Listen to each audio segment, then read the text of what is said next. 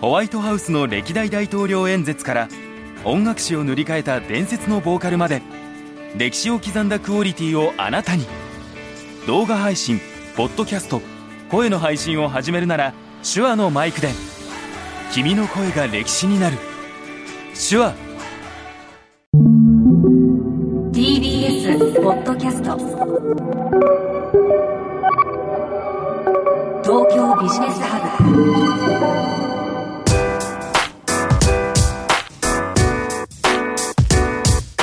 今注目するべきビジネストピックをピックアップしてビジネスリーダーに明日のヒントとしていただくプログラム東京ビジネスハブナビゲーターの野村貴文です。このプログラムは手話の MV7 ポッドキャストキットで収録していますさて今回が2024年2発目の配信になりますあのですねテクノロジー業界の今後を占う上で一つですねあの私がよく頭に浮かべるグラフがありましてそれが何かというとガードナーのハイプサイクルっていうやつなんですね。これあのリサの皆さんご存知でいらっしゃいますでしょうか、まあ、どういうグラフかっていうと、まあ、ちょっと山があって山から谷に落ちていってまたこう復活してくるみたいなそういうグラフなんですけどこれ何を指してるかというと新しいサービスが出てきた時に大体ですね最初はこう期待値先行になるんですね。なんかすごいサービスが出てきたみたいな風に皆さん世間が期待すると。でそのうちそのそのサービスに対して幻滅期っていうのが訪れましてでまあちょっと盛り上がりがあの下がっていくと。でそこからですねあの普及をしていくにつれて、まあ、だんだんと世の中で、まあ、これやっぱりいいよねっていう風にこうあの認知をされていくっていう、まあ、大体新しいサービスっていうのはそういう経過をたどるっていうのを示したそういうグラフなんですけど今日のテーマもですね、まあ、まさにこのガートナーのハイプサイクルをあの思い出すようなそういうテーマについて語っていきたいと思います。ということで今日のテーマはこちら。2024年こそメタバースなのかキーワードは没入感。ということでですね今回のテーマはメタバースについて今年を占っていきたいと思います。ということでそのお話を語るにふさわしいゲストの方をお迎えしております。プレゼンターはシンガポール拠点の Web3 ハンドエムートの共同創業者でリサーチャーの小麦さんです。よろしくお願いします。よろしくお願いいたします。はい、えー、9月以来2回目のご登場となりました。まさか2回目も呼ばれることになるとはありがとうございます。いう話ですね。さっきの野村さんの話、ハイプサイクルの話、はい、結構あの年末、まあ、昨年末ですね、はい、結構いろんなところで忘年会とかあったんですけど、はい生成 AI は、ハイプサイクル関係なく、なんか、いっちゃってるよね、みたいな感じで言ってて、うん、で、今回のメタバースっていうのは、なんかちょっと落ち込んでるんじゃないのか、みたいな感じで捉えられてるので、なんかこの辺のあの、前回に続きっていう感じで、はい、えー、聞いていただけるとですね、その、なんでこうやって差が出てきてるのかっていうところと、で、またメタバース今年来るんじゃないか2024年こそなんじゃないのかってことを感じていただけるような、うんはい、えー、お話ができればなということでいやそれはめちゃめちゃ気になります。確かに思い返すと、まあ、Web3 っていう言葉ですね。あのが結構あの勃興していたのが2022年とかなんですかねは。い。21年ぐらいから結構あの、はい、なんだろうな投機的な盛り上がりっていうのが来て、えー、NFT だの GameFi と呼ばれるその、はい、まあ、 Play to Earn あの稼げる、こうゲームみたいなものが流行ったっていうところから、はい、バーってきたんですけど、まあ、ちょっと落ち着いているっていう。ねで、まあ、メタバースをその Web3 に入れるかどうかっていうのは多分あの説がいろいろあると思うんですけど、まあ、私の記憶だと、それとまあ同じような時期に、この仮想空間でいろんなことをしたり、まあ、遊んだりとかビジネスをしたりみたいなことが盛り上がっていたような記憶があるんですけど。まさに、まあ、ちょうどコロナ期っていうのがあってですね、ね。まあはいはい、コロナ感染症がこう拡大した時期っていうのが、まあ、大体2020年からまあ22年ぐらいにかけてだったっていうところがあるんですけど、はいその時に、まあ、メタ、まあ、旧フェイスブックですね、はい、がこのメタバース構想っていうのをですね発表したっていう、まあ、あれが2021年のことだったっていうところですね、はいはいあの社名もメタに変更したっていうところで、ええ、で、まあ、2022年ぐらいから、えー、なんだろうなフォートナイトっていうあの、まあ、オンラインゲーム。はい、えー、まあ、結構仮想空間でバトルするようなゲームっていうのが流行って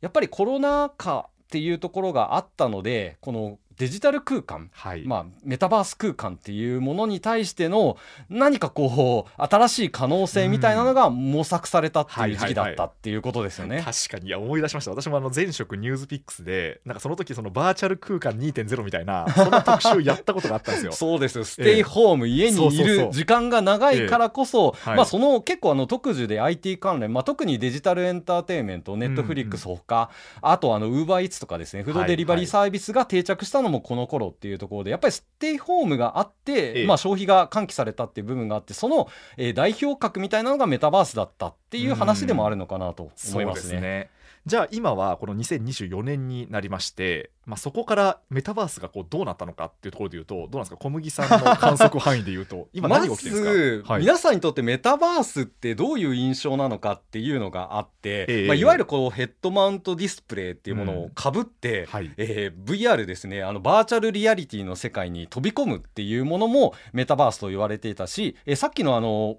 フォートナイトのようなゲーム、はい、まあ、仮想空間、うん、まあ、この 3D の仮想空間でゲームをするものこれが、えーまあ、スマートフォンであっても、まあ、ゲーム機であっても、はい、えー、ここもメタバースって呼んでたみたいなところがあると思うんですよね。なのである意味でそのメタバースっていう範囲が、まあ、バズワードだっただけに定義がないので、バーンといっちゃったと、えー、えじゃあメタバースって何なのっていうのをやっぱりこう、はい、今思思い返してみれば何なのかよく分かんないっていう話なんですけど、まあヘッドマウントディスプレイをかぶるっていうのはやっぱりコアなゲーマーさんを中心にもちろん徐々には広がっているんですけど、はい、まだまだマスには届いてないよねっていうところがまず現時点であるんですけど、はい、その一方で、まあ、3D 空間に染み出すようなフォートナイトにしても、えー、一応まあ登録ユーザー5億人と呼ばれていて月間アクティブユーザー数もまあ最大で7000万人っていう、すごい数ですね、はい。まあ、なかなかのあの大きさだったっていうところもあったりとか、あとあの結構子供がプレイするものとしてマインクラフトとかまあ有名じゃないですか、えー、プログラミングが学べるみたいな感じであったりとか、はい、あとロブロックスっていうまあレゴライクな、えー、ゲームプラットフォームって言っていいのかな？あのマインクラフトにすごい似てるんですけど、はい、ここも、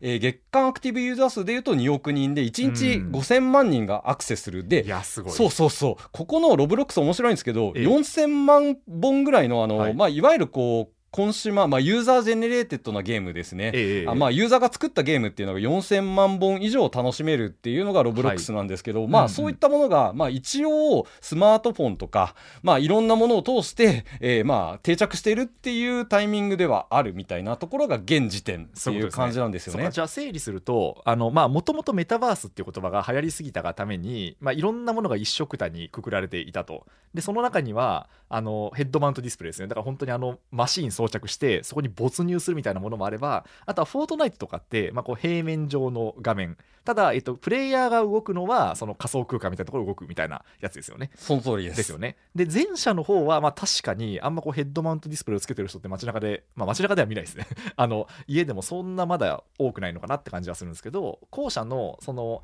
平面なんだけど仮想空間でそのアバターを動かすみたいなゲームは今もうすごくもうなんなら億という人数がその中で動いてるってことですね。その通りです。はい、あのここで、えー、切り離して考えなきゃいけないのは、はい、ヘッドマウントディスプレイっ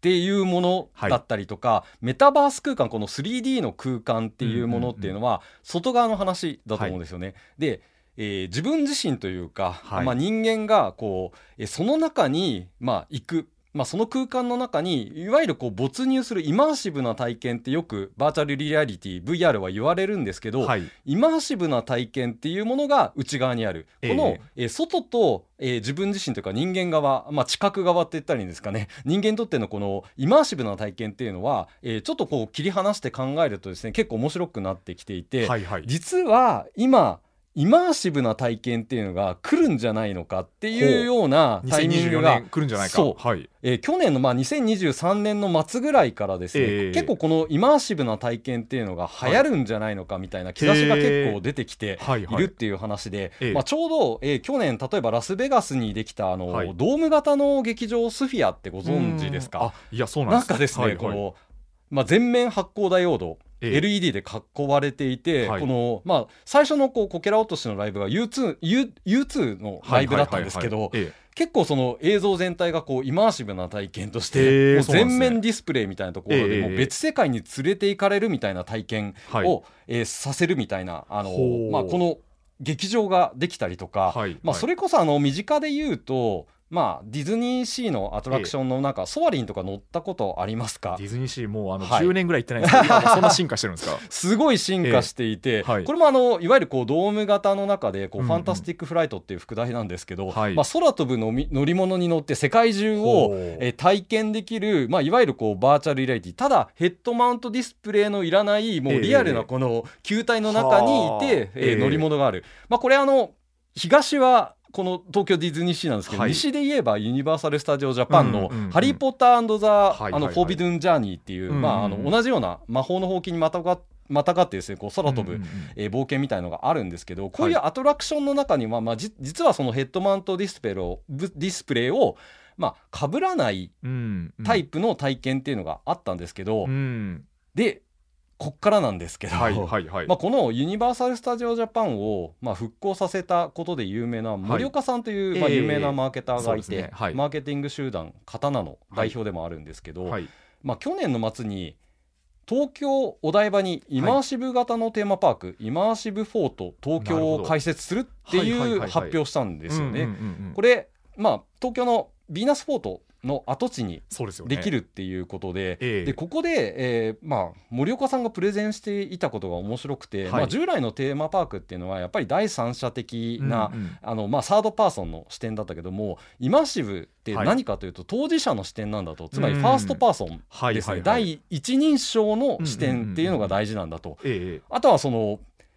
確一的な体験じゃなくてそれぞれ一人一人が違う体験ができるっていうところ、はいまあ、こういったところが大事で、まあ、特にライブインテンシティって呼んでるんですけどライブ感、で圧倒的な強強さを持ったライブ感みたいなものを、まあ、提示したいんだみたいな話をしてるわけですよね。ええ、なので、えっと、ここら辺のあのイマーシブな体験っていうのが、まあ、実は、えー、今後のトレンドになるんじゃないのかっていうので、はいはい、えっと、日経トレンディが、まあ、毎年ですね、えー、去年の末もあったんですけど2024年ヒット予測ベスト30みたいなのもやっていたりするんですけど、このイマーシブな体験っていうのは、えー、一つ入ってきている内容でもあって、はいはい、えー、例えば1位にドローンショーっていうのが挙げられていたりとか、はいはい、まあ、今ののイマーシブフォートの話もあの10何位かな入ってるんですけど、えー、まあ、例えばドローンショーってまあ、言ってみれば花火のリプレースって言ったら 失礼ですけど、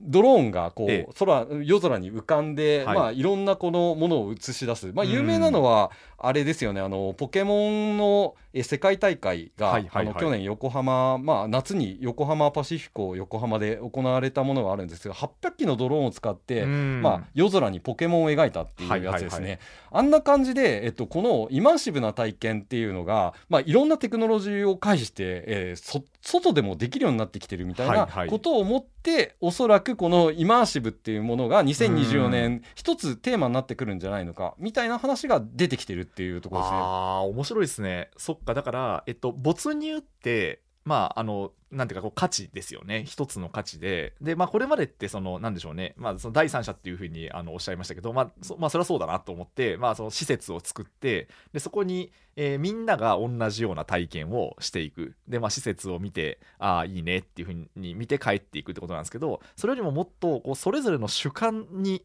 こう、なんでしょうね、訴求するような、しかもそれが一人一人ビューが違うようなものっていうのを、こう今テーマパークとしては広まってるってことですよね。そうですね、ええ、でここら辺は結構その、まあ、深く読み解いていくと、はい、割とその若い世代から、まあ、そういうような消費傾向があるんじゃないのかっていうのはあってですね、はいえ、まあ、昔ライトノベルって呼ばれていたものがあって、はいはい、まあ割とこう異世界転生もの、はいはいはい、異世界に転生するっていう話がめちゃくちゃこうヒットヒットのコンテンツ、うん、まあ、ね、若い世代にとってはまあ割と当たり前なのかもしれないですけどこう何か自分ではない誰かの物語っていうものに没入したいっていう欲求っていうのが若い世代ほどある、まあ、これはまあ社会的な背景から言ったらまあ結構失われた20年30年みたいなところで経済成長がない中で何に我々はこう希望を生み出すのか大きな物語がないみたいな時代があったじゃないですか。そういった時にやっぱりファンタジーの世界まあこれは別別に逃げるわけじゃなくその異世界っていうものを生きるっていう、まあここら辺がまあメタバース的なその消費者の感覚に近いんですけど、はい、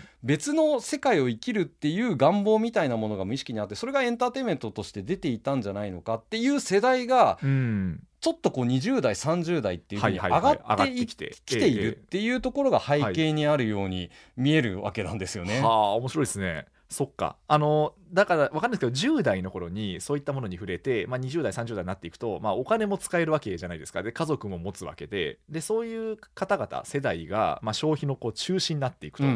いうと、まあ、確かにこういうリアルのこう没入するものっていうのも、まあ、こう自然なものとして受け入れられそうな感じしますよね。そうですね、ええ、だからまあ結構このメタバース的な世界観を扱った、まあ、い。ろんなエンターテインメントコンテンツあったと思うんですよね。それこそあの、細田守監督の「竜とそばかすの姫」とか、あの辺が、はい、あの別世界にっていう、うん、まあ、メタバース的な空間にっていうところだったりとかすると思うんですけど、はい、やっぱりこのエンターテインメント全般にある消費傾向って結構ビジネスに影響を与えることが多くて、はい、これってなぜかっていうと消費傾向がそこから読み取れて、えー、えー、かつエンターテインメントってかなりその。なんていうんですかねあの若い世代がこう、 adapt していく一番早いところっていうふうに言われるので、やっぱりこれが消費に影響を与えていく。でそれがようやくこのビジネス側にあの届いて、没入感のあるものが、はい、えー、ちゃんと稼げるんだっていう認識になってきているっていうのが大枠の流れなのかなっていうふうに感じるわけなんですよね。面白いですね。そっかじゃああの出てくる出てきそうなサービスでいうと、まあ、こういうそのなんでしょうね施設、まあ、エンタメ施設っていうのは多分そうですし、まあ、ウェブサービスであってもこの程度こう没入感を訴求するものっていうのは増えていくんですかね？おそらくそうだと思うんですよね、うん、でそのあの分かりやすいか分かりにくいか分かんないんですけども、はい、あの VTuber っているじゃないですか、はいはいはいはい、バーチャル YouTuber、ね、あれは別にあの、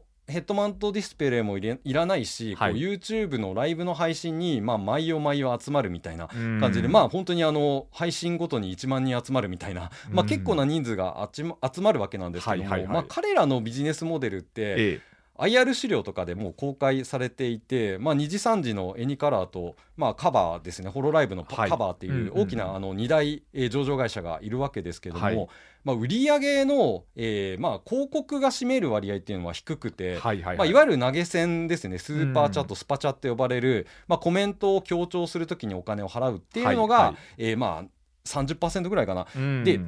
大きな割合を占めるのが実はコマースなんですよね。はいはいはい、物を買うんですよ。いやこれ面白いですよね。そうそう。うん、まあ、キャラクターだからグッズ販売と相性がいいっていうところもあるんですけども、はいはい、ポイントになってるのはおそらく没入感のある体験で、ええ、これライブ体験うん、毎夜毎夜こう集まるまあ本当に何て言うんですかね教会のミサみたいなところに集まるみたいな感覚があるとは思うんですけども、まあ、その中で、えっとまあ、没入感のある体験があったっていうのは、まあ、割とこう音楽ライブに近くて、はい。うん、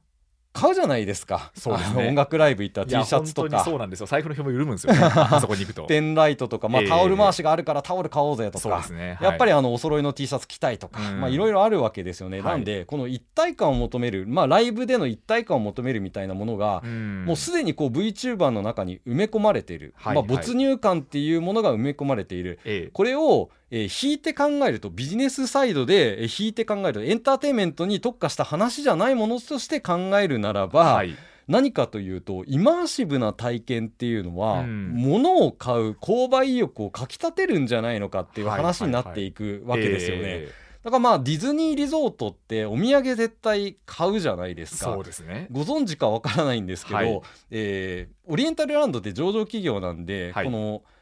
ゲスト1人当たりの売り上げ？リゾートに来るゲスト1人当たりの売り上げっていうのが、あの開示されてるんですけど、まあ、大体チケット収入が、まあ、2022年度だと7821円、はい、で物を買うのが4822円。あすごい。しかも飲食3105円みたいな感じで、はいはいはい、まあ、この2つを足し上げると入場収,、入を上回る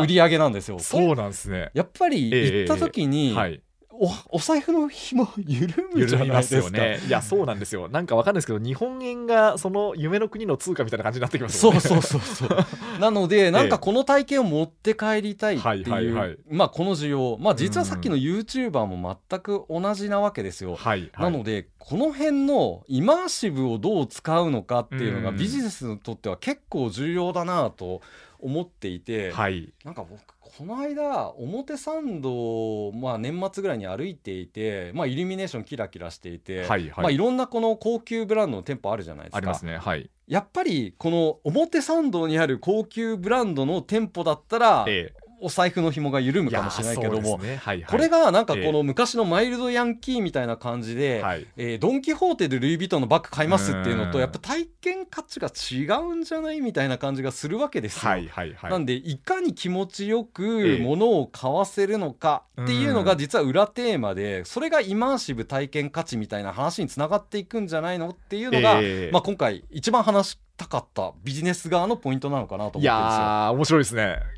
これはだからあのビジネスをされる方、まあ、ビジネスをする方って基本的に物を買ってもらわなきゃいけないんで、まあ、プロダクトですね。でもサービスでもそうなんですけど、えー、そうするとあのなんでしょうね。こうどうやったら売れるのかっていうのはこう非常に重要なテーマ。で実は今消費者が求めているのはこのイマーシブで。でその何か物を売るためのヒントはこのなんでしょうね。没入するテーマパークでありこの VTuber のライブでありえそういうところに実はあの隠れている可能性があるってことですね。なのであの、えー